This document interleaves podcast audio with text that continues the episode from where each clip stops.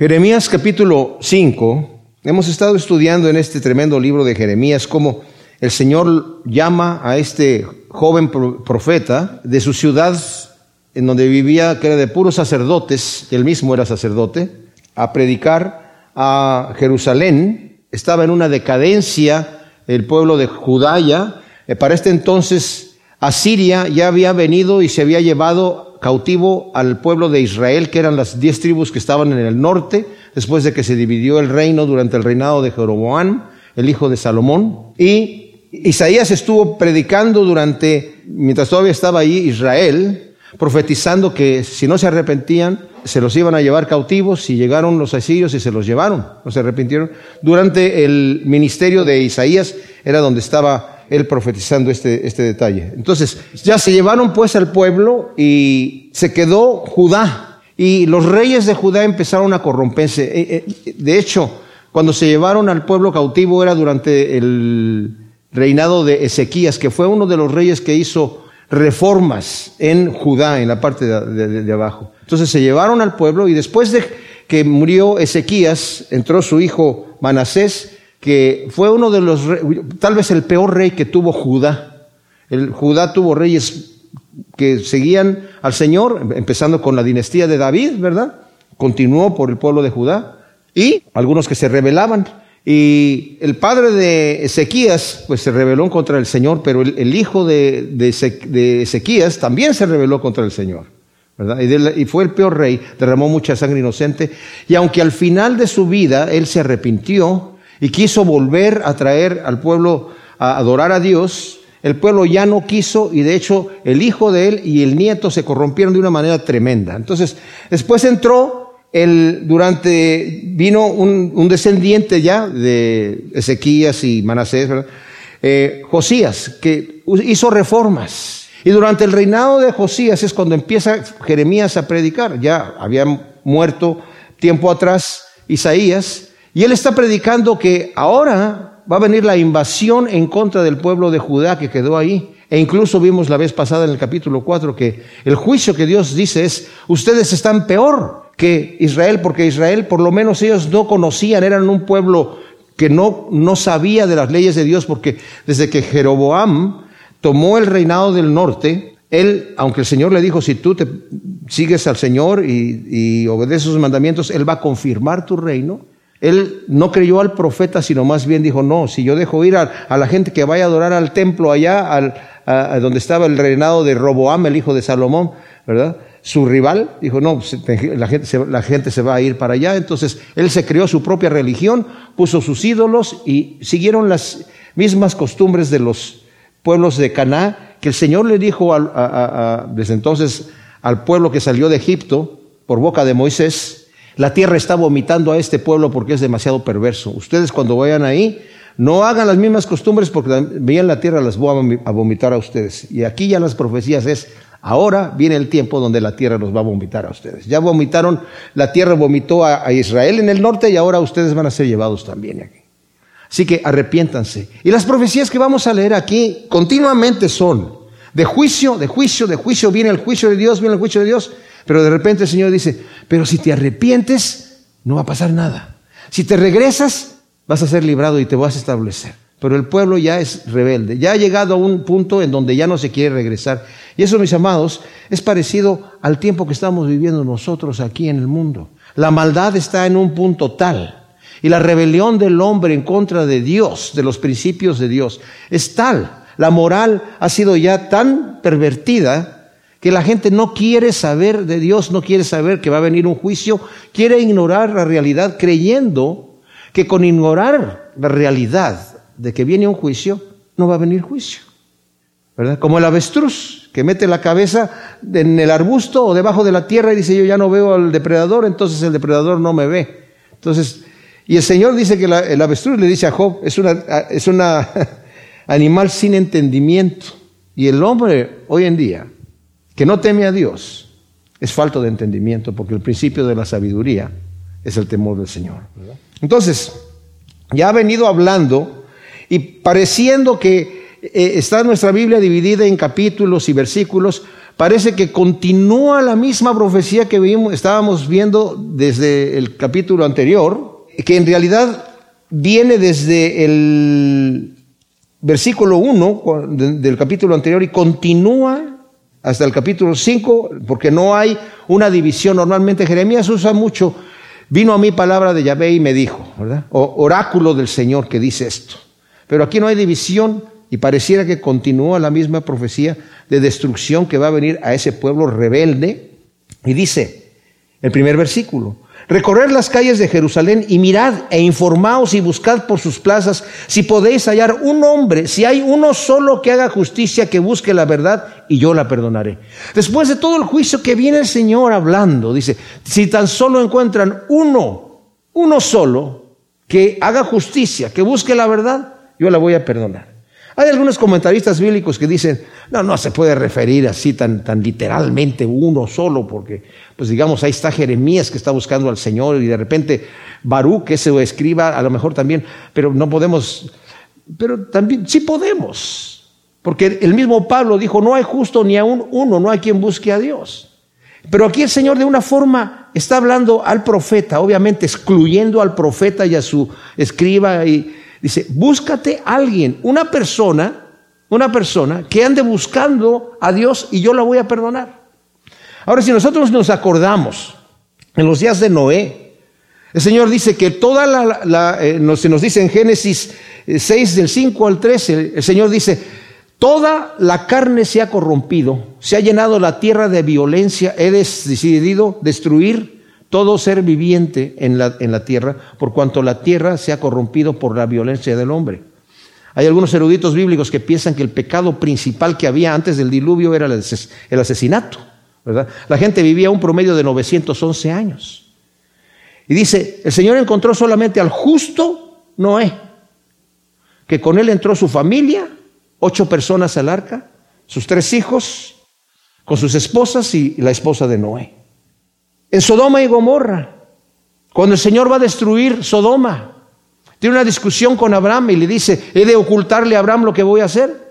Dice, voy a destruir estas ciudades que ya están, se han pervertido porque el, clamor del pecado de ellos ha llegado hasta mi presencia y ya es el momento del juicio.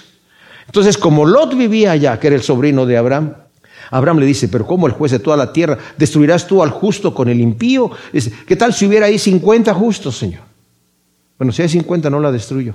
Bueno, ok, Señor, eh, eh, ¿qué tal si hay 40? Bueno, si hay 40 no la destruyo. O perdóname, Señor, si hablo una vez más, ¿qué tal si hay 30?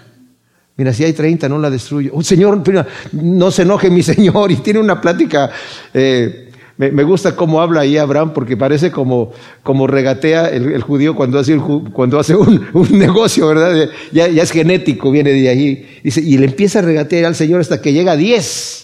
Y dice, si hay 10 allí, no la destruyo. Pues no había 10, había uno. Y ese era Lot. Porque Lot tenía dos hijas y su esposa. Y se iban a casar sus hijas. Y cuando van a decirle a, los, futuros yernos que va a haber destrucción, se burlaron de él y no salieron.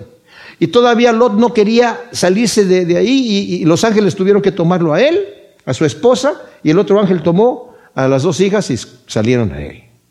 Pero las hijas cometieron incesto con el padre, la mujer de Lot quiso regresarse y se, calcinó o se convirtió en estatua de sal. Solamente hubo uno. Y el Señor está aquí diciendo, si hay uno solo. En Ezequiel 22:30 dice, si hay un, no encontré ni uno solo que se parara en la brecha para decir, ok Señor, calma el juicio, ten misericordia. Entonces le está diciendo aquí a Jeremías, ve a ver si hay uno, busca uno. Y Jeremías sale a buscarlo. Dice el Señor, porque aun cuando digan, vive Yahvé, sin embargo, juran falsamente. Yahvé denuncia la hipocresía religiosa de Judá al jurar diciendo, vive Yahvé, era como jurar en el nombre de Dios, pero ellos lo hacían falsamente. Miren, en el capítulo anterior, cuando vimos el, inicio del capítulo anterior, los primeros versículos dice, oráculo de Yahvé, cuando quieras volver, oh Israel, vuélvete a mí, si apartas de mí tus ídolos detestables y no vagarás ya de una parte a otra.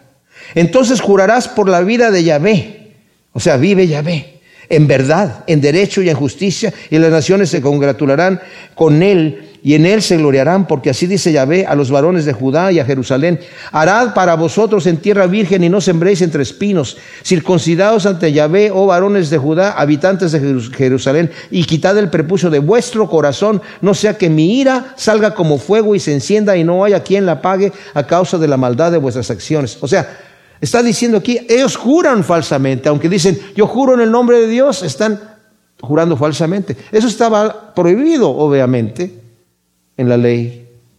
No usarás el nombre de tu Dios en vano. Oye, ve, ¿acaso tus ojos no buscan la verdad? Los castigaste, pero no se dolieron. Los consumiste, pero se negaron a recibir corrección.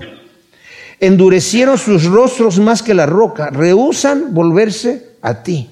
O sea, Jeremías reconoce que Yahvé ve la verdad cuando le dice, Señor, ¿qué no acaso buscan tus ojos la verdad? ¿Qué no conoces tú lo que hay dentro del corazón del hombre? La gente quiere vivir hipócritamente. Cree que está engañando a Dios. Esto es muy importante para la aplicación personal, mis hermanos. Porque podemos abstener todos los movimientos, podemos decir todas las palabras correctas, podemos vernos por fuera bien. Pero debemos saber que el Señor nos examina porque dice la escritura que nosotros incluso es engañoso nuestro corazón para nosotros mismos. Pensamos que estamos bien cuando nos comparamos con nosotros mismos, pero cuando dejamos que la luz de Dios nos alumbre, esa es otra cosa. ¿Y, cómo nos alumbra la luz de Dios? A través de la palabra. Por eso dice Santiago, aquel que con la palabra es como que se mira en un espejo y que considera cómo es, pero cuando se va de ahí se olvida cómo es. Quiere decir, no me importa lo que acabo de escuchar de parte de Dios, no está tan, tan, tan mal lo que yo estoy haciendo. No está así tan, así digamos, extremo, ¿verdad? Y pensamos que porque Dios no hace nada en el momento, o lo aprueba o no le importa. Pero vamos a ver que sí lo importa. Dice, los castigaste y no se dolieron. O sea, el profeta denuncia la obstinación del pueblo que se niega a recibir corrección y menosprecia el castigo divino.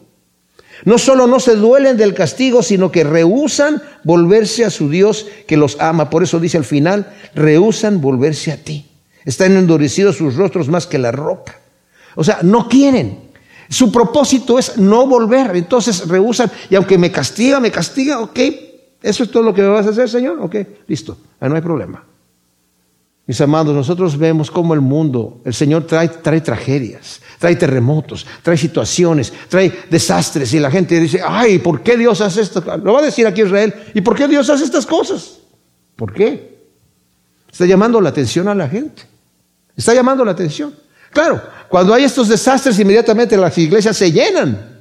Cuando existe la violencia, cayeron las torres de, de Nueva York, se llenaron las iglesias de Nueva York. Y no solamente las de Nueva York, sino de otros lugares también. Pero ya se bajó el polvo y la gente dijo, ah, ok, sigamos con nuestra vida. Rehusan volverse a Dios. Entonces yo dije, ciertamente estos son pobres. Estás hablando aquí Jeremías.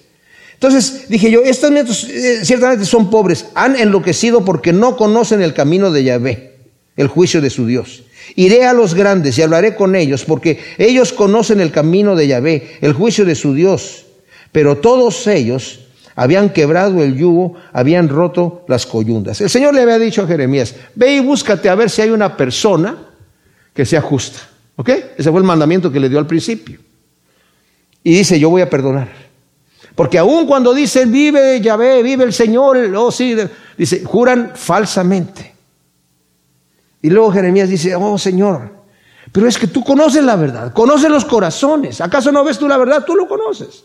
Los has castigado, no se han arrepentido. No quieren volverse a ti, pero voy a buscar. Y entonces ve en el pueblo, ve la plebe y dice, bueno, esto es la, es la plebe, no son ignorantes. Porque en aquel entonces estaba solamente la clase alta, los ricos, y la clase baja, los pobres. No había clase media.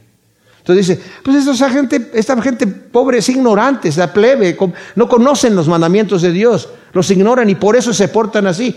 Ah, voy a ir a los grandes, voy a ir a los dirigentes, voy a ir a los sacerdotes, voy a ir a la gente que sí conoce. ¿Y qué dice el versículo 5? Dice, han enloquecido. No conocen el juicio. Dice, iré a los grandes. Dice, y el ellos conocen el camino de Yahvé. Ellos sí lo conocen. El juicio de su Dios. Pero todos ellos habían quebrado el yugo, habían roto las coyuntas. O sea, conociendo la ley de Dios, esto es lo que Dios quiere que yo haga, no lo voy a hacer. ¿Conozco el mandamiento de Dios? Sí, qué bonito, no me interesa. Qué trágico, mis amados. Por eso yo he dicho, y lo he repetido varias veces, hace daño a una persona ir, sentarse en la iglesia, escuchar un sermón que le cale el corazón, o leer un libro, leer la palabra que le cale, que le diga, ya sea que lo escuche o que lo lea o que lo entienda, en donde el Señor le diga, estás mal, arrepiente de tu pecado. Sí, sí, sí, me dolió, me dolió, me dolió, pero no. Le voy a romper el yugo.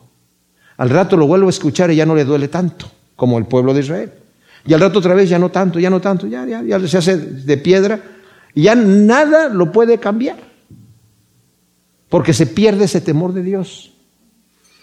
Entonces, dice, descubre que los maestros de la ley voluntaria y obstinadamente se rebelaron contra Dios, quebrando el yugo, quebrando el pacto que Dios había tenido con el pueblo. ¿Y cuál era el pacto? Si tú sigues mis mandamientos, yo te voy a bendecir grandemente. Los mandamientos, como he dicho y lo repito, mis amados, no eran mandamientos arbitrarios. No es que Dios dijera, yo quiero que hagas esto porque yo te digo, porque yo soy Dios y porque así, porque se me pega la gana. Los mandamientos de Dios son mandamientos que nos benefician a nosotros. Son mandamientos para nuestro propio bien. Pero aparte de eso, dice el Señor, si tú los haces, que te van a servir para tu propio bien, encima de eso yo te voy a bendecir. Pero la gente dice, no, yo prefiero quedarme en mi mugre con mi pecado y rebelión con Dios. Al fin y al cabo no me va a pasar nada. No puede estar peor de como ya está la situación. Ahora, versículo 6 dice, por tanto el león del bosque los mata, el lobo del desierto los destruye, el leopardo acecha en torno a sus ciudades, cualquiera que salga de ellas será despedazado, porque sus transgresiones son muchas y son agravadas sus reincidencias. O sea, la referencia a estas bestias aquí, mis amados, el león del bosque, el lobo del desierto, desierto el leopardo, pueden referirse, algunos piensan, ¿verdad? Literalmente a estas bestias o a la destrucción que vendrá por medio de Asiria, Egipto y al final Babilonia. En Daniel 7, del 3 al 6, vemos que Daniel está comparando unos reinados del mundo con diferentes bestias, ¿verdad? Utilizando justamente al, al, león, utiliza al oso y utiliza al leopardo, refiriéndose a diferentes reinos. Y nosotros sabemos que durante el reinado de, durante la época de Jeremías, todavía tenían problemas con los asirios, aunque Babilonia ya era potencia, y trataban de buscar ayuda con Egipto, pero también tuvieron problemas con Egipto. Y al final van a ser destruidos por Babilonia. Pero también se puede referir a que sean literales bestias. Cuando los asirios se llevaron al reinado del norte cautivos, trajeron gentes de otros pueblos, porque era la costumbre de los asirios, ¿verdad? Traer gentes de otros pueblos para que habitaran allí. Y las bestias que estaban ahí, el Señor hizo que se multiplicaran, ¿verdad? Los leones, los leopardos, los lobos del desierto, justamente y estaban matando a la gente. Entonces dijeron, nos estamos muriendo aquí. No conocemos eh, los dioses este, de, esta tierra porque antes pensaban en, dioses territoriales, ¿verdad? Entonces el, el, rey de Asiria mandó traer a algunos de los sacerdotes que se habían llevado para que les enseñara a la gente cómo adorar a, a Yahvé, ¿verdad? al Dios que decían ellos de ese territorio. Y dice que honraban a Dios, pero adoraban a sus ídolos. Y mucha gente hoy en día hace justamente eso. Honran a Dios, pero todavía siguen con sus ídolos. Dice uno, no, pues ¿cuáles ídolos? Si nosotros no somos como los antiguos que tenían sus idolitos ahí. No, pero había el Dios de, de, la lujuria, el Dios de, la borrachera, el Dios del poder, el Dios de... Ah, tal vez no tenemos los idolitos, pero todavía están esas cosas allí, ¿verdad? Como he dicho yo, los asirios eran gente bien terrible que normalmente acostumbraban llevarse a la gente y ponerla en otro lugar que no conocían, aparte los mutilaban y luego traían gente de otro lugar y la ponían acá. Es como, estaba yo escuchando a un pastor que decía, es como eh, si, los, llegaran aquí, digamos, aquí a Estados Unidos y invadieran Estados Unidos y México, ¿verdad? Y se llevan a los americanos y los ponen en México y a los mexicanos y los ponen acá. Y luego dice este pastor, aunque los mexicanos están llegando acá sin la ayuda de los asirios de cualquier manera, ¿verdad? Ay, ay, ay, ay, ay. Hasta me dolió a mí. ¿Cómo podré perdonarte esto? Tus hijos me han abandonado y juran por lo que no es Dios. Los sacié y cometen adulterio, acudiendo en tropel a casa de la ramera. Son caballos lascivos, bien alimentados, cada cual relincha tras la mujer de su prójimo. No he de visitar por estas cosas, dice Yahvé, y de una nación semejante, no he de vengarse, no se ha de vengar mi alma. ¡Wow! Miren mis amados, la prostitución espiritual de Judá, al aumentar su idolatría y jurar por lo que no es Dios, los llevaba a la prostitución corporal, comportándose como animales, como bestias, fornicando con rameras, adulterando con la mujer del prójimo, deshonrando así sus propios cuerpos, como nos dice en Romanos de 1.24 en adelante. Porque decidieron no tener en cuenta a Dios, Dios los entregó nuevamente reprobada para hacer cosas que no convienen y empezaron a deshonrar sus propios cuerpos, a cometer actos vergonzosos mujeres con mujeres y hombres con hombres recibiendo en sí mismos la retribución debida a su extravío, dice la Escritura. Son actos vergonzosos que en nuestra sociedad hace algunos años eran vergonzosos. Hoy no son vergonzosos porque la moral se ha corrompido a tal grado que hoy están como lo estaban en aquel entonces el pueblo de Israel. En tropel acudían a la casa de, de la ramera y estaban uno con la mujer del otro, ¿verdad? O sea, ya era una cosa de orgullo. Y nuestra sociedad está tan depravada que si vemos, como dije la vez pasada, eh, el sexo entre el, mismo, eh, o sea, que la gente tenga relaciones sexuales entre el mismo sexo, el mismo género, ¿verdad? Y, o, que, haya actos eh, de, perversión, ¿verdad? La pedofilia o cosas así por el estilo, uno se, se escandaliza hoy en día, ¿verdad?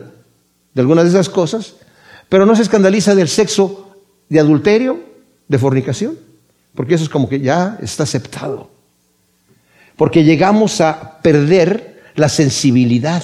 Y dice el Señor, cuando esto ya está a nivel nacional, porque esto a nivel nación, a nivel, en nuestro caso casi es a nivel global, porque una persona, dice Señor, yo el Señor perdona a los adúlteros, perdona a los homosexuales, perdona a, a, todos los tipos de pecadores que se arrepientan. Pero cuando ya es una nación completa, que en todos de acuerdo deciden estar así, dice, ¿podré perdonar yo esto? ¿Me he de quedar con los brazos cruzados cuando ya una nación completa se corrompe de esta manera? ¡Wow! Esa es una gran advertencia para lo que está pasando, por lo menos en muchas partes. Aquí en Estados Unidos, ya empezó en Europa, llegó a Estados Unidos y aquí corrió a toda Latinoamérica. Se encendió la, la, mecha aquí, ¡pum!, rápidamente. O sea, inmediatamente se destaparon los closets, inmediatamente en todos lados, a nivel nacional, a nivel ya continental, a nivel mundial casi. Dice el Señor, ¿qué? ¿Me voy a quedar así? Ahora, en el versículo 10 del capítulo 5 de Jeremías continúa el Señor dando esta profecía de juicio, que es una profecía tremenda, que como dije, el Señor viene con palabras fuertes. Cuando nosotros leemos, por ejemplo, en Deuteronomio y en Levítico, que son los dos libros que nos hablan, el Señor habla de si el pueblo se, se comporta bien y guarda los mandamientos de Dios, dice detalladamente todas las bendiciones que el Señor les va a dar. Dice, pero si tú te rebelas contra mí, eso es lo que te va a venir. Y la lista de las maldiciones, del, del, castigo que el Señor va a traer, es muchísimo más grande que la lista de las bendiciones. ¿Por qué? Porque el Señor sabía que el pueblo se iba a rebelar. Y el Levítico todavía dice, y si aún así no te arrepientes, entonces te voy a traer esta. Y si después de eso no te arrepientes, te va a pasar aquello. Y si aún así no te arrepientes, oye, es como que el Señor ya sabía que no se iba a arrepentir. Entonces viene toda esta situación. Y estas son las cosas que continúa diciendo aquí Jeremías por boca del Señor, aunque el Señor de vez en cuando dice, pero si te arrepientes, te perdono. Así empezó el oráculo aquí que vimos en el capítulo, en el, versículo primero. Recorre las calles de Jerusalén, le dice a, Jeremías, y mira, infórmate, busca en sus plazas a ver si puedes hallar un hombre que busque a Dios, un hombre que quiera la verdad, que busque hacer justicia y perdone a todo el mundo. Y continúa después de eso hablando de la maldad del pueblo hasta donde dice el Señor ha llegado a nivel nacional. Luego en el versículo 10 dice, escalad sus muros y destruid. Aquí lo que ya viene, después del versículo 9 que el Señor dice, no he de visitar por estas cosas, dice Yahvé, de una nación semejante, no ha de vengarse mi alma, no voy a hacer nada, me he de quedar con los brazos cruzados y ahora viene aquí la declaración del Señor operando. Mis amados, hay gente que cree que no va a pasar nada. En el capítulo 2 de Romanos, el Señor le dice al moralista que critica al perverso, que le ha dado la espalda a Dios, ha detenido con injusticia la verdad, conociendo a Dios se ha revelado contra él. Y como dijimos, no tomando en cuenta a Dios, Dios lo entrega a una mente reprobada para hacer cosas que no convienen, estando atestados de toda maldad. Y termina el capítulo primero diciendo, esta gente conoce que el juicio de Dios para los que practican tales cosas es de muerte, pero no les importa. Si lo siguen haciendo y todavía se complacen con los que los practican.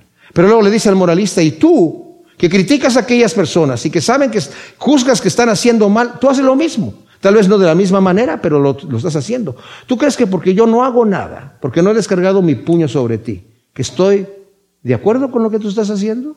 Que no sabes, dice Pablo, que la benignidad de Dios y su longanimidad, que te está dando tiempo, para que te arrepientas, pero por tu corazón no arrepentido estás atesorando ira para el día de la ira de Dios. Y eso es lo que estaba pasando con el pueblo de Israel.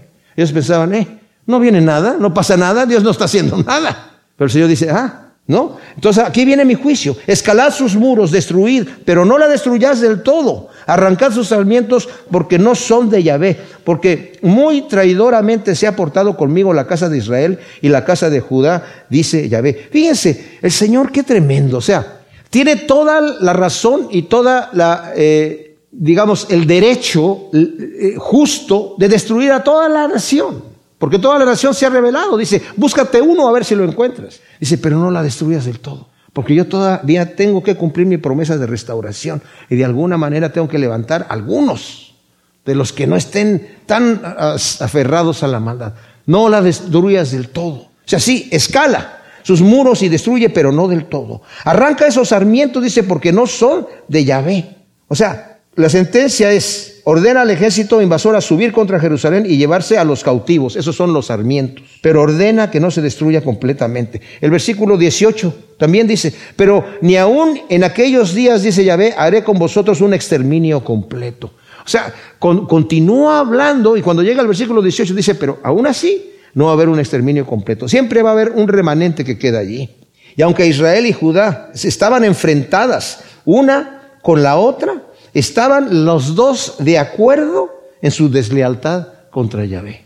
¿Se acuerdan ustedes cómo cuando, por ejemplo, el Señor estaba aquí en la tierra, estaban en pugna los fariseos con los saduceos y con los herodianos también, o sea, no se podían llevar ninguno de los tres, pero los tres se unieron para ver si podían atrapar al Señor Jesús. Herodes y Pilato estaban peleados, pero se volvieron a, juntar su amistad cuando se pusieron en contra del Señor, a humillarlo, ¿verdad? A vituperarlo. Y aquí es lo mismo que está pasando aquí, cuando el Señor está diciendo, estas son naciones que traidores. Dice el versículo 11, porque muy traidoramente se ha portado conmigo la casa de Israel y la casa de Judá. Los dos me han traicionado, los dos me han dado la espalda.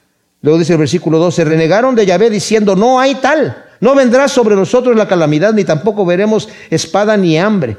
Los profetas no son más que viento, no hay oráculo con ellos, que así les haga Dios a ellos. O sea, esto hay dos traducciones posibles del texto.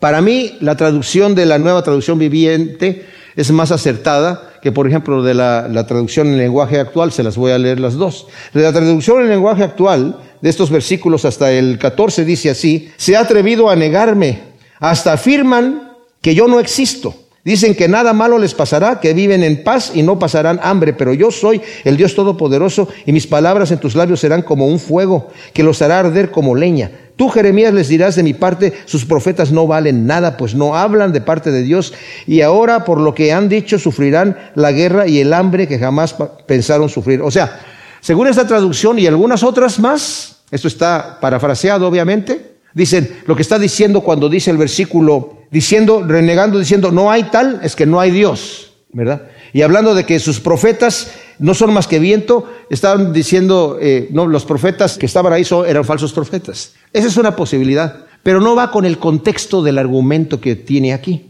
Pienso yo que va más hacia lo que voy a leer de la nueva traducción viviente.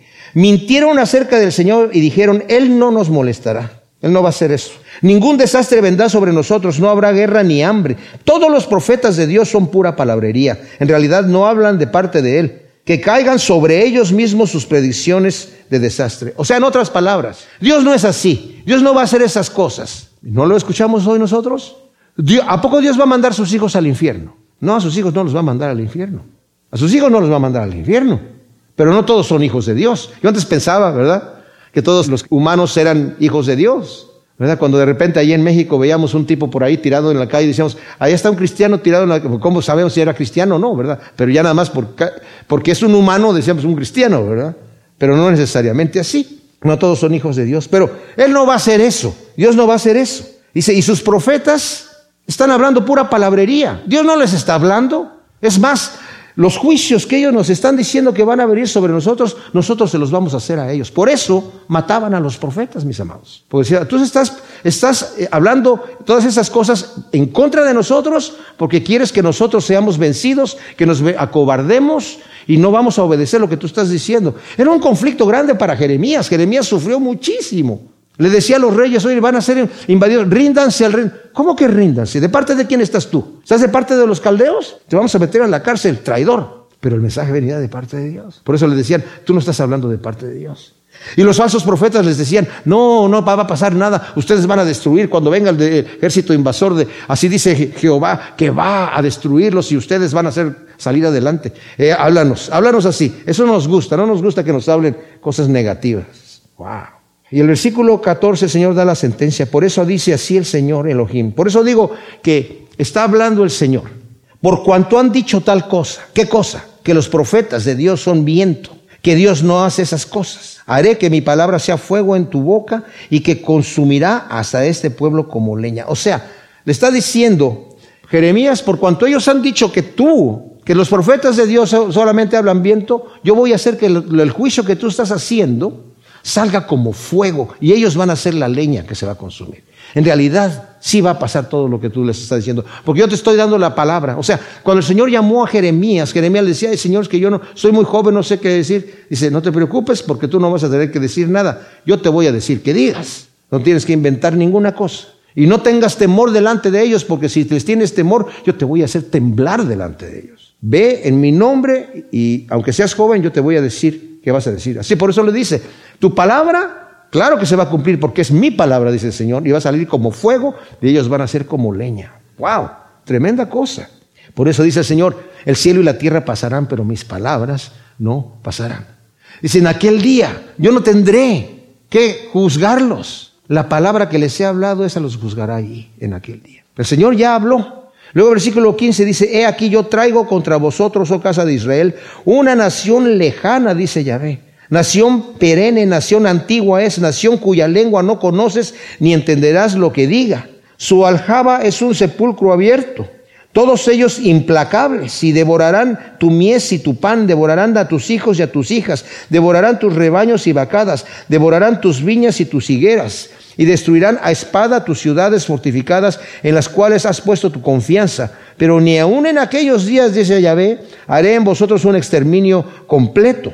Sucederá cuando preguntares después, ¿por qué causa trae Yahvé nuestro Dios estas cosas sobre nosotros? Que le responderás, así como me habéis abandonado y habéis servido a dioses extraños en vuestra tierra, así serviréis a los extraños en tierra que no es vuestra.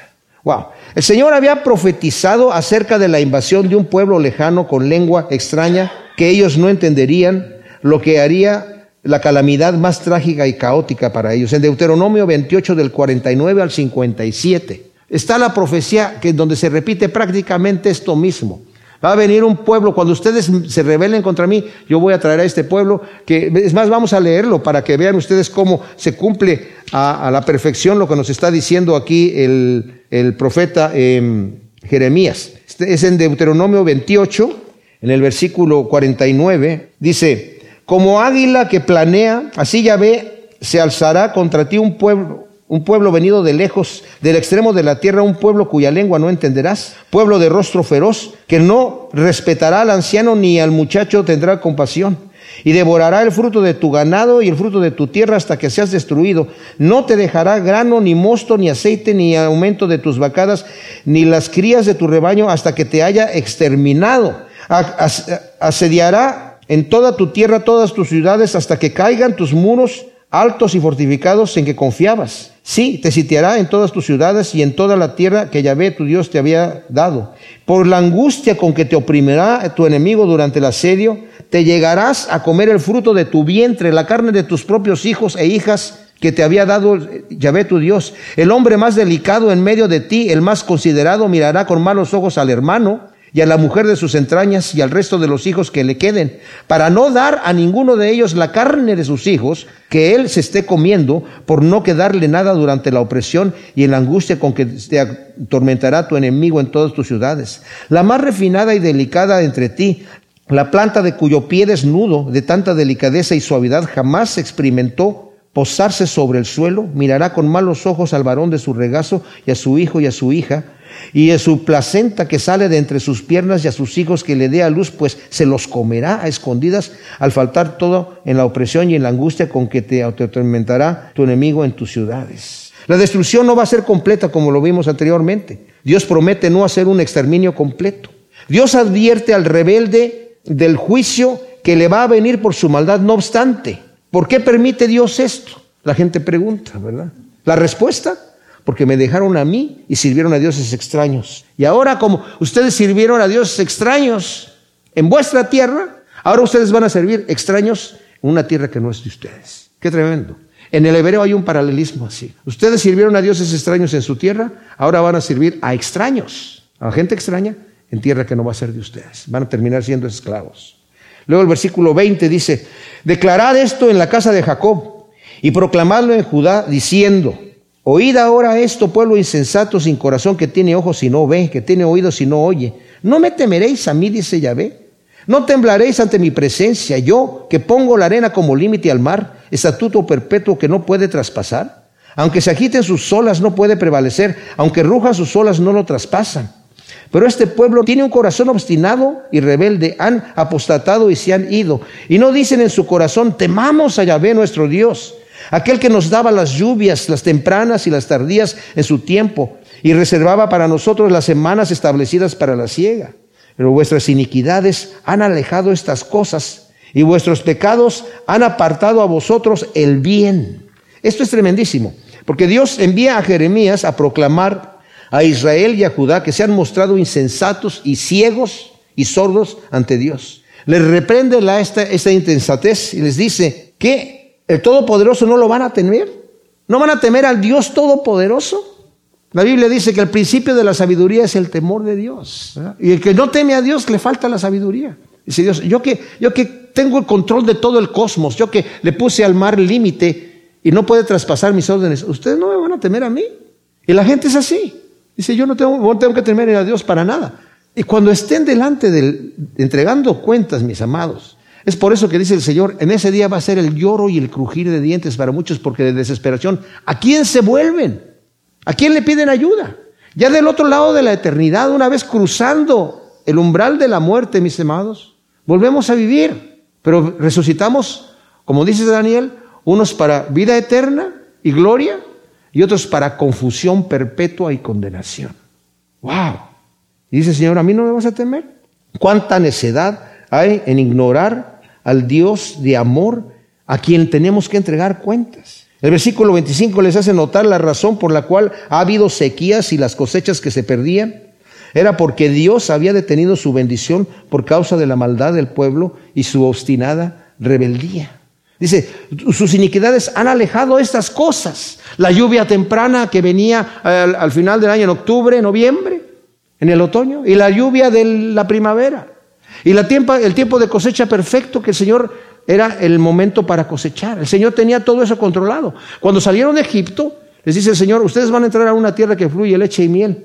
No van a tener que regar como regaban en Egipto. En Egipto regaban con el pie del río Nilo, tenían que regar lo que tenían ahí.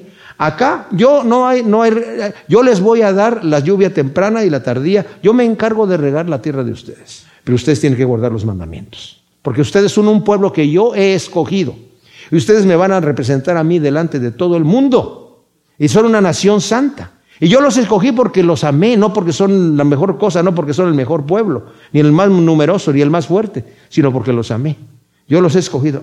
A nosotros, mis amados, el Señor nos escogió. Y como le dice Pablo a los Corintios, de lo vil y de lo menospreciado escogió el Señor, no, no porque éramos la gran cosa, pero como nos ha escogido, y esto también lo vamos a ver el domingo, nos ha santificado, somos santos porque Él nos ha, dice, ustedes son separados para mí, pero por cuanto son santos, tienen que vivir en santidad, tienen que representarme a mí delante del mundo, ¿verdad? Y si no lo hacen, como el pueblo de Israel, van a impedir las bendiciones de Dios. Entonces les viene la sequía, no hay cosecha. No les importa. Dicen, bueno, eso no, no, es un castigo tan duro como dice, los castigaste y no les dolió. Les mandaste sequía y no, y no importa, ¿verdad? Mandan las naciones ahí, se están comiendo a sus propios hijos, porque sitiaban las, las, ciudades por, por, un tiempo indefinido hasta que la gente ya se, se daba por vencida. No tenían que comer. Versículo 26 dice, porque en medio de mi pueblo se hallan impíos, acechan como acechan los pajareros, ponen trampas, atrapan hombres, como una jaula llena de pájaros, sus casas están llenas de engaño.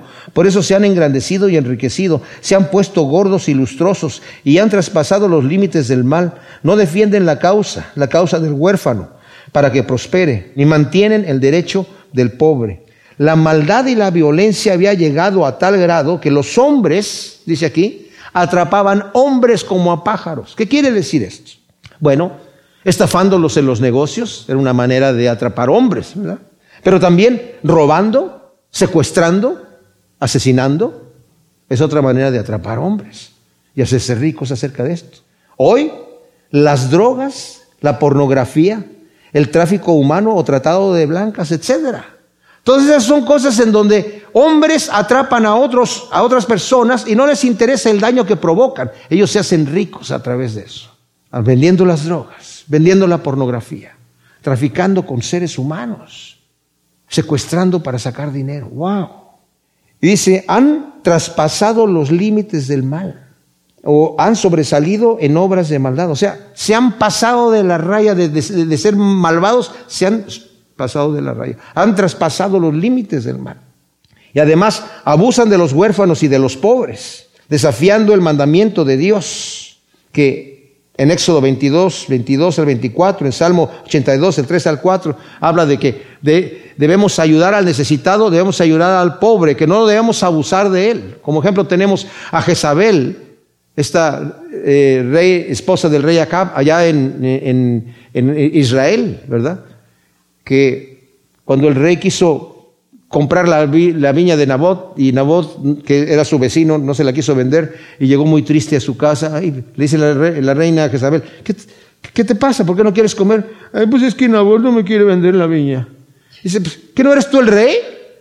¿Que no eres tú el rey? Mira, tranquilo, yo me encargo de eso. Y Jezabel dijo, eh, quiero que eh, pongan unas gente malvada, mentirosa, falsos que digan que este señor ha maldecido a Dios, ya ha maldecido al, templo, ya ha maldecido a todo mundo, ha blasfemado y que lo saquen fuera de la ciudad y lo apedren. Y lo apedrearon y le dice, ok, ya puedes ir a tomar la viña. Wow. Han traspasado el límite de maldad. Y luego el versículo 29 dice, no he de visitar yo por estas cosas, dice Yahvé. De una nación semejante no ha de vengarse mi alma. Nuevamente vuelve a repetir esa misma frase que dijo antes, en el versículo 19 perdón, el versículo 9. Cosa espantosa y horrible se hace en la tierra. Los profetas profetizan mentira, los sacerdotes gobiernan bajo su dirección y mi pueblo así lo quiere. Pero ¿qué haréis al final de ello? Esto es tremendo, mis amados, porque el Señor pregunta, ¿y no he de castigar yo por esto? ¿No he de vengarme de semejante nación? Como dice la nueva versión internacional. Yahvé declara que la maldad espantosa y terrible que hace Judá es que los falsos profetas profetizan mentira. Y los sacerdotes gobernaron bajo la dirección de los falsos profetas. O sea, los mismos reyes también gobernaban bajo la dirección de los falsos profetas, porque no querían oír al profeta que les estaba declarando las palabras del Señor. O sea, no me gusta que me hables así. Quiero que me hables bien. Quiero que me digas que yo, que todo me va a ir bien. Hoy en día hay gente que va a iglesias en donde los pastores, en vez de predicar la palabra de Dios y predicar en contra del pecado, son motivadores, ¿verdad? Profesionales. No pasa nada. Dios te ama. ¿verdad? Don't worry, be happy. Ok, ah, ok, tranquilo. Lo más terrible e insólito, dice el Señor, y el pueblo así lo quiere. Pero ¿qué van a hacer al final cuando les llegue el castigo? ¿Qué van a hacer al final cuando estén delante de Dios? El pueblo así lo quiere, no me hables nada. Tengo comezón de oír, ya me cansé de oír la sana doctrina, dice el Señor, en los potreros días, le dice Pablo a Timoteo, va a venir gente así que están cansados de escuchar la, sana doctrina y van a decir, ¿sabes qué? Quiero que me hables, eh, que me, va a levantarse maestros que les hablen conforme a la concupiscencia, a los deseos carnales, que les den permiso de pecar. La condición del mundo hoy es tal que se compara a la de Judá, justo antes de su devastación por el juicio de Dios. Hoy la gente voluntariamente ignora que viene un día del juicio ante Dios ante quien pagará cada uno conforme a sus obras, según nos dice Romanos 2 del 2 al 12, Apocalipsis 20, 12, segunda de Corintios 5, 10 y primera de Pedro 1, 17. Viene un juicio, viene un día de entregar cuentas, mis amados. Y el que se pone a cuentas de este lado, no tiene que entregar cuentas después. Pero el que se, no, no se pone a cuentas con el Señor, de este lado, ponte de acuerdo con tu adversario antes de que llegues al tribunal. Y en este caso, cuando nosotros vivimos en pecado, en hipocresía, el adversario, ¿saben quién es? El Señor. Entonces nos tenemos que poner a cuentas. Dice el Señor, entremos a cuentas. Si tus pecados fuesen rojos como el carmesí, yo los veré blancos como la nieve. Pero entremos cuentas de este lado para que yo te perdone. Gracias Señor, te damos por tu palabra. Te pedimos que tú siembres todas estas cosas que hemos aprendido, Señor. Este ejemplo de Israel y de Judá en nuestros corazones para que nosotros pongamos atención y pongamos oído y entendamos con el corazón y tú nos sanes, Señor. En el nombre de Cristo Jesús. Amén.